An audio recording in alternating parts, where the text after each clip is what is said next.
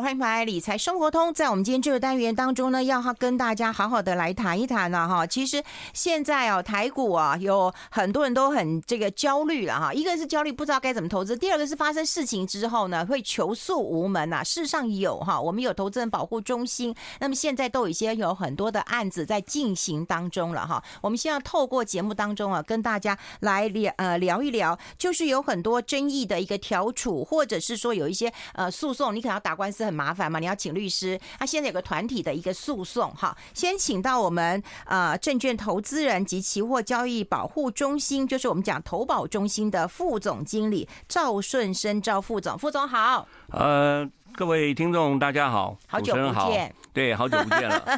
哎，我们还是要跟大家来聊一聊啊，是就是说投保中心它有成立的宗旨，就是希望能够帮投资人，对，万一碰到了一些状况的时候啊，你去。嗯，打官司很麻烦嘛，对不对？你还要请律师嘛？那他可以来协助你，对不对？所以投保东师呃，投呃投保中心成立的一个背景跟宗旨，是不是先跟大家简单说明一下？呃呃，我我稍微简单介绍一下，我们投保中心是因为是依据投资人保护法嗯设立的一个保护机构，嗯，好，我们负责的主要是证券跟期货有关的咨询还有申诉的一些服务哈，嗯，那除了这些民事所争的一个争议以外，我们还有做调处。嗯，好，那就是调解的意思了。好，那最主要的我们一个业务就是为了投资人提起团体诉讼。好来做球场。那另外还其实还有一个听众不太了解的话，就是说我们有针对证券商啊、期货商，如果他有破产的状况，哈，没办法履约交割的时候，其实投保中心是会站在第一线来负责所谓的偿付，好这些没有办法履约的，哈这些证券商、期货商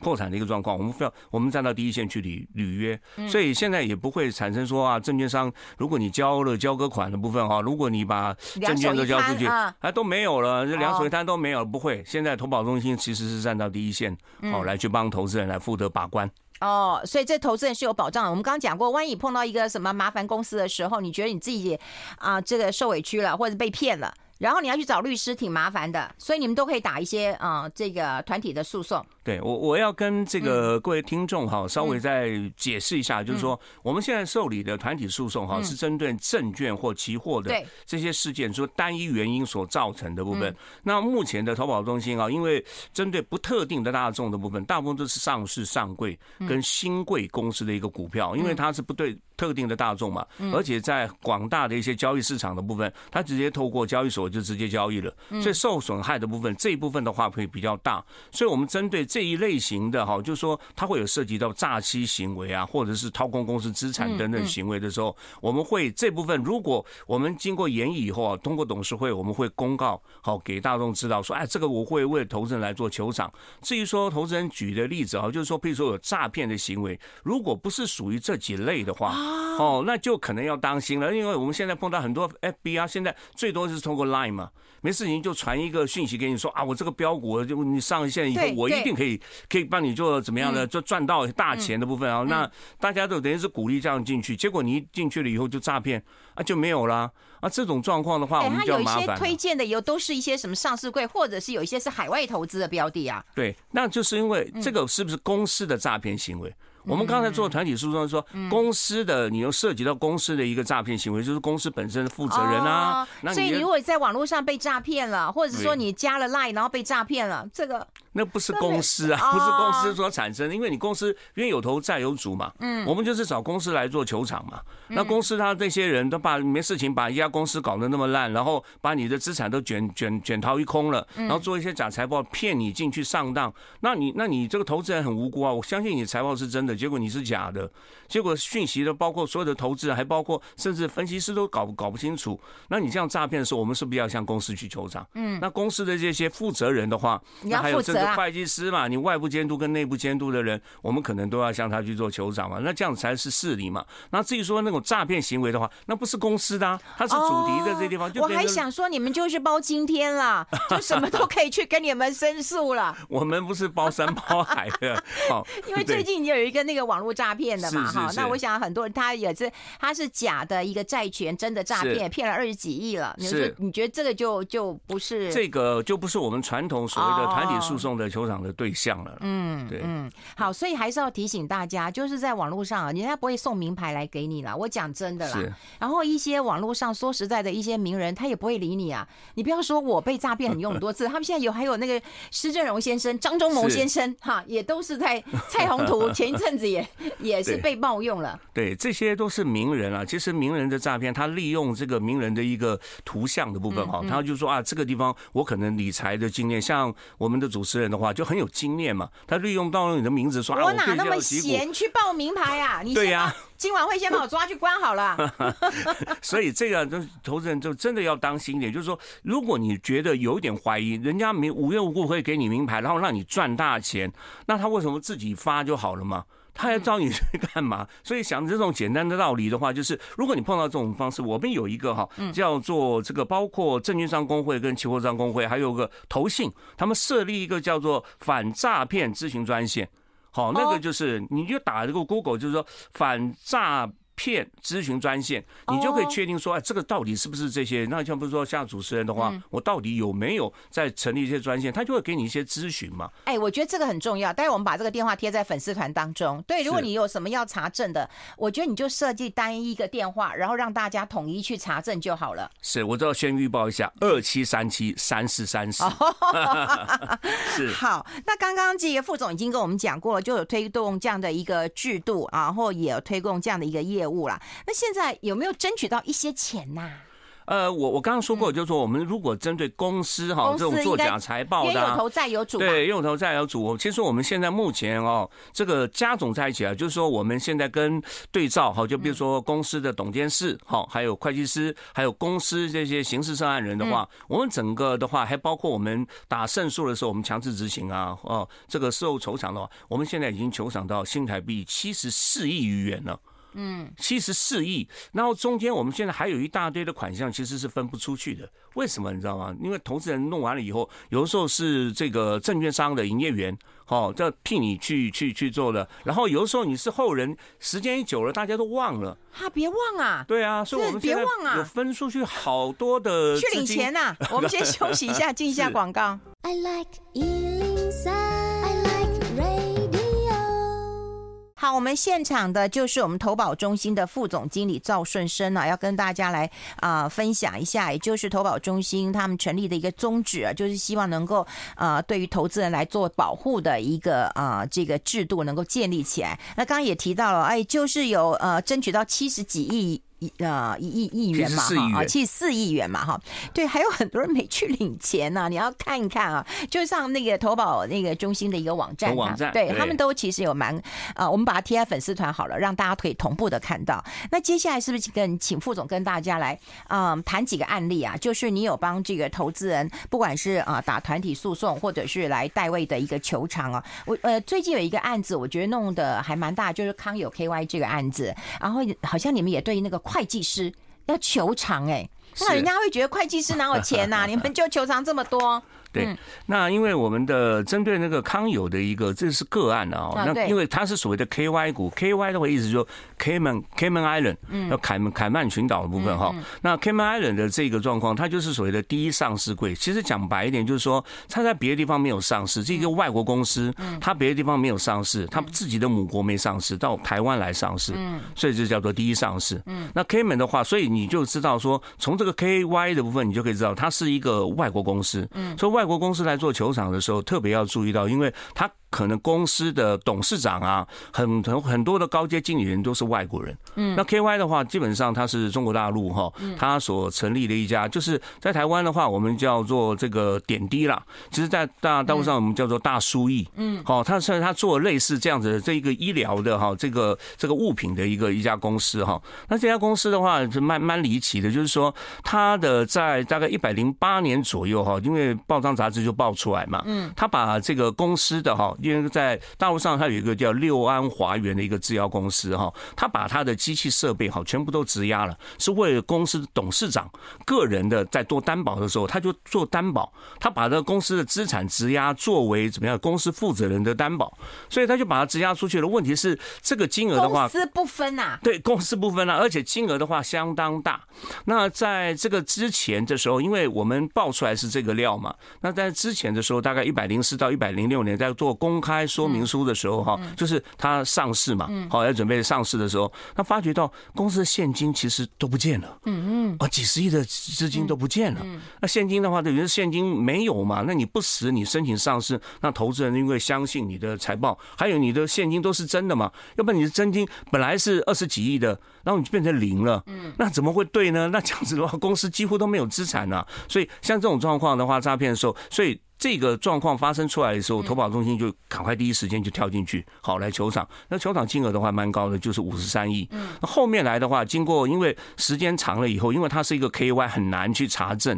所以快检察官花了一些时间哈，大概是在一百一十一年的时候，他终于查完了。查完了以后就把这些起诉，结果起诉我们就发觉到，哎，不但公司的资产的话被质押出去了，已经资产是受限制的资产了，结果现金不见了，嗯。就。这个现金不见的时候，就发现到 整个快 整个财报都是假的，所以我们就球场这个，包括第一次我们受理的，还第二次加起来是一百多亿哇，新台币一百多亿。然后这个案子还更离奇的是说，因为公司的老板的话，他中间其实有联合大家来炒作股票，嗯，所以他叫股价拉抬，所以拉抬的那个当初的话，拉抬的几百块钱以上，嗯，好好好高的一个股价。那中间的话，包括公开说明书不实啊，你操纵公司的股价，财报又不实，所以这个案子加起来。的话，总共有大概一百一十几亿的这个球场金额，是非常非常大的金额。那刚才这个主持人所说的哈，就是我们在针对会计师来做球场的这块，那是第一个。好，我们就是针对他的那个机器设备，好质押出去，为了公司董事长质押出去的时候，然后这个是我们来球场的。那球场金额，法院判决下来的话，大概是五十五十点五亿左右了。那跟我们主张金额差三亿，三亿左右。那三亿的话，其实就是中间有一部分操纵股价的人跳进来说要求偿。哦，所以操纵，所以我们就发觉到我们没有这个地方，他检察官起诉说你没有载明嘛，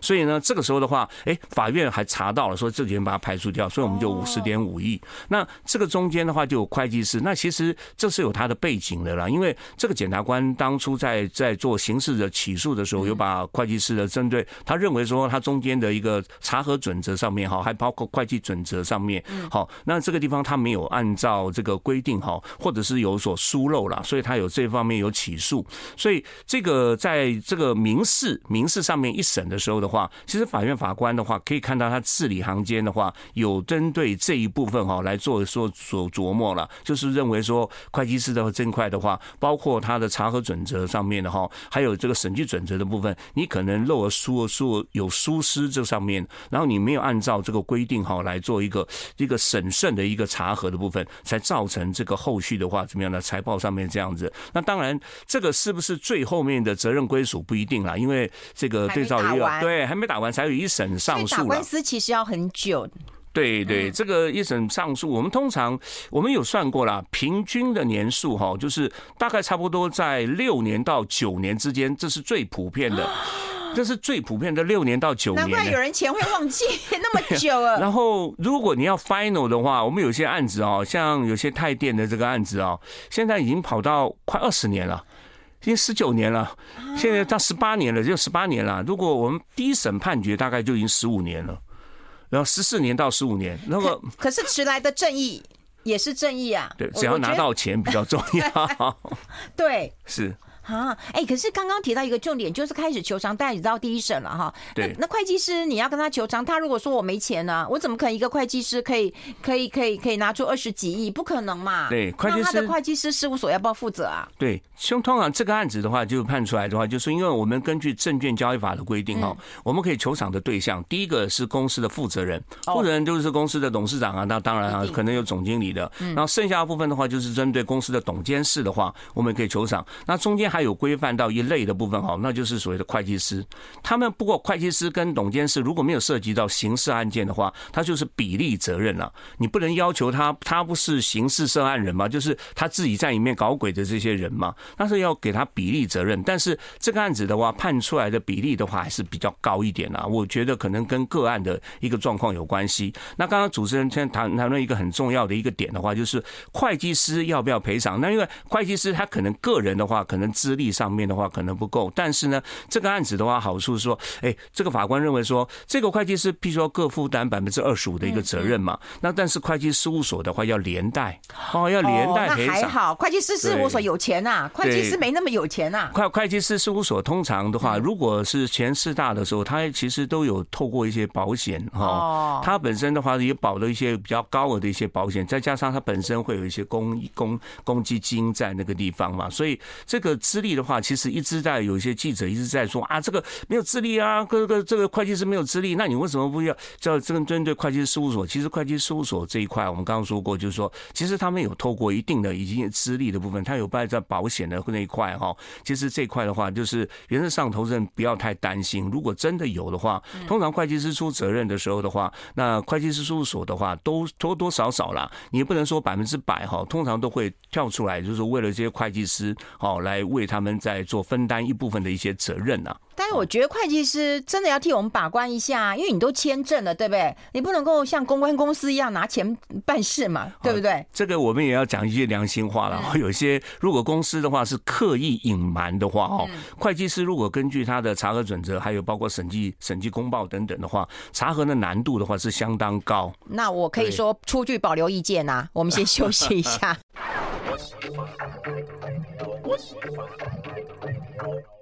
好，这里是阿来 Radio 中国流行网，欢欢迎回到理财生活通第二个小时的节目现场了。我们现场的特别来宾呢是证券投资人及期货交易人保护中心，也就是我们常常说的投保中心的副总经理啊赵顺生赵副总了。刚刚我们在广告时间还在聊，就是说业务真的蛮繁忙，而且很多股公司的股票都要买一张。你才有 你才有权利嘛，对不对？对哦。通常我们要买一张哈，其实这是投资人保护法所规定的。嗯。那为什么你买一张就就会成所有的上市上柜跟这个新贵公司的股东？对。你有股东才会去监督公司嘛，要不然的话你怎么监督公司？所以我们现在业务繁忙，所以因为说现在是股东会的旺季，嗯。好，五月份到底到六月份，然后那个就是大家非常股东会非常密集的一个所在嘛。嗯。所以这个时候的话，我们就是来算算账了，就是你这一个年度或者去个年。年度，你到底有做这些什么事情的话，让市场上对你有所疑问？嗯，有一些说经营权的一些争夺啊，哈，那就会往往就会利用一些独立董事哈。嗯，我们也不说独独立董事，其实他的制度是好的。嗯，但是有时候放在这个有些一些人哈，就会利用这个独立董事的一个职职权的部分，他就独立董事会准用公司法的话，会准用监察人的规定。嗯，他就变成说可以单独召开这个股东会。股东临时会，所以你看，就是公司派也会开一下，然后那个市场派也会开一下，他们时常会闹双包。那他重点是在说，到底会为了公司的利益有没有必要性？所以我们有时候他召开的时候的话，我们往往都会去问他说：“你召开到底有没有必要性？你明明六月份就要召开股东常会的，你为什么要四月份、五月份就要做？”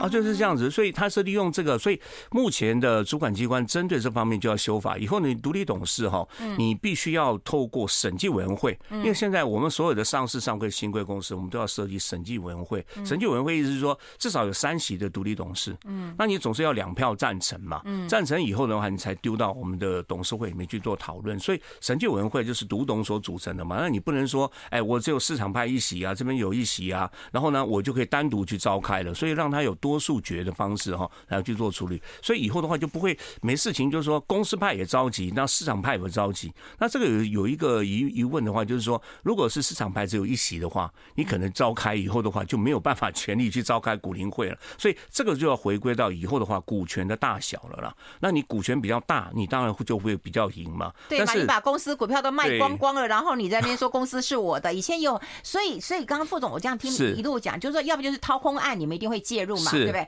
像这种如果说公呃公司有经营权之争的话，你们也会介入。经营权之争的话，其实我们投保中心应该是站在中立的立场哦。基本上，如果你真正是股权的一些经经营上的一些方向这些东西的一些争议哈，我们这个地方我们没有办法去制作，因为你这本身是经营经营的一个方向，好，包括你的制度面啊，你要怎么样去做？那这个地方我们可能没有办法方便去介入。但是呢，如果你是在包括在利用这个董事这个股东会前后或者是在之中的话，然后你做了一些违法违违反公司法相关的一个规定，好，你没有按照你法律规，或者是你在股东会召集中间的时候的话，那你就会造成一个怎么样呢？让股东权益受损的状况。那我举一个例子，上次有个光阳。好，光阳科的一些案件的话，光阳对光阳科的一些案件就是很明显的一个这样子。那那明明这个包括商业法院已经禁止两双方你都不可以开这个召开股林会去召开的时候，结果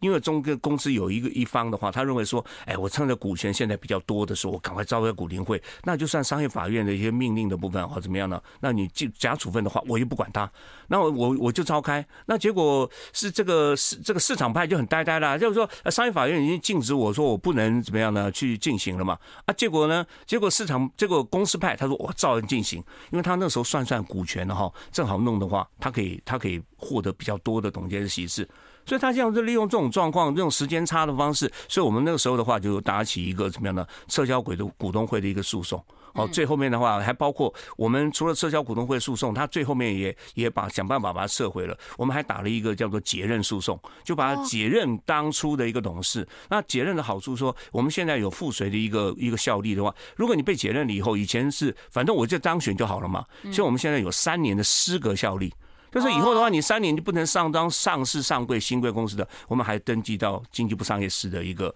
注记，以后你就不能当选。好，或者是只要是上市上柜，你任何的公司都不能都不能去担任公司的董监事。好，这样子的话来做一个让警惕，不能说老是你这样子做的话都没有责任嘛。那所以你包括你看公司操纵股价、内线交易啊，现在掏空公司资产等等的话，我们都会打。这个解任诉讼，好让他有所警惕。你看前之呃之前有那个大同嘛，现在又有泰山嘛，也是又经营权这样子争议搞搞不定啊，你要不要介入一下？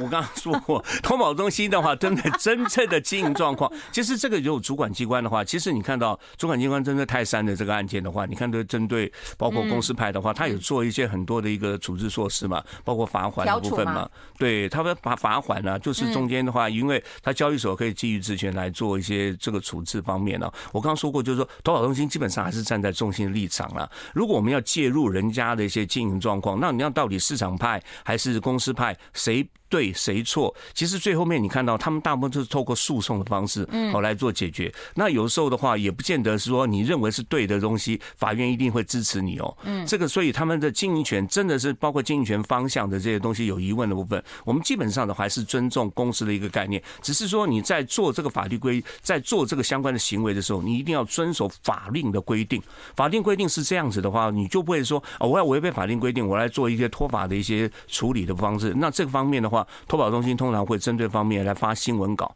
好，希望说提醒你这种状况的话会有这种状况，然后我们再参加公司股东会，然后呢监督你所有的相关程序到底有没有违法的一些争议。好，如果透过这种适当的一个方式的话，我想说跟包括上市上会公司的话。多少方面的话都会有所警惕了。那以后的话，主管机关针对像这种状况的话，都会有一个设计，会有一个所谓的投票建议的一个公司了。现在目前还在筹备当中哈。现在就不方便多讲哈。那是他，如果以后的话，那投资人的话就会更方便知道说哪家公司哈，我当初要怎么样去投票，对他会比较有利的。嗯，以上哦，这也是说透过这个结合小股东的一个力量，去啊，这个让正义得以开展啊。我觉得这也是一个很好的方式，这以后的方式。因为说实在的，我觉得打官司真的是还蛮长的一段时间呐。是，哎，那另外就是要请副总跟大家提醒一下，因为我现在有看到，就是你们的网站有最新消息嘛，哈，所以如果你要看到最新消息的话，我们把它贴在粉丝团当当，让大家可以同步看到。是。那另外说实在，有一些可能也没有办法